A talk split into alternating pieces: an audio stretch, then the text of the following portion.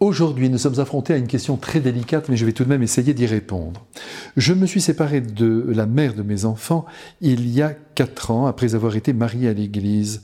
Et c'est cet événement qui m'a conduit à découvrir Dieu et à croire en lui.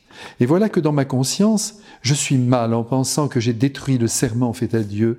J'aimerais bien que Jésus lui-même puisse me dire ce que je puis faire, mais à défaut d'entendre sa voix, je vous demande conseil.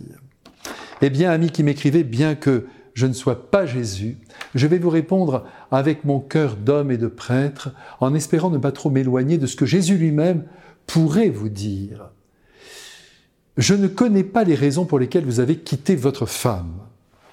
Parfois, il faut bien le reconnaître, des liens ne peuvent pas perdurer, pour des raisons précises.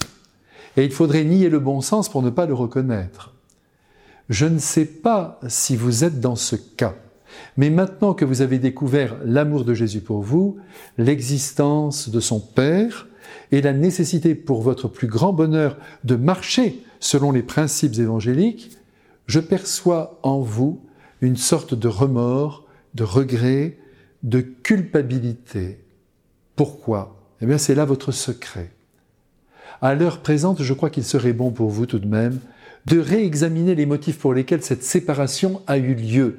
Et si vous la croyez encore légitime, libérez-vous de toute inquiétude, continuez votre chemin sous le regard de Dieu, qui ne cesse de vous suivre avec amour. Mais si au contraire vous jugez que les raisons de cette séparation ont été futiles, revoyez votre situation, si cela est possible, car il se peut aussi que votre femme ait refait sa vie ou ne souhaite pas reprendre la vie commune avec vous. Rappelez-vous toujours que Dieu regarde au plus profond du cœur. Il s'intéresse aux intentions qui motivent nos choix. Personne n'est à l'abri d'un ras-le-bol au centre d'un lien humain. Le Christ le sait. Personne n'est à l'abri d'une passion qui peut envahir l'esprit jusqu'à faire chavirer ce qui a été construit. Le Christ le sait.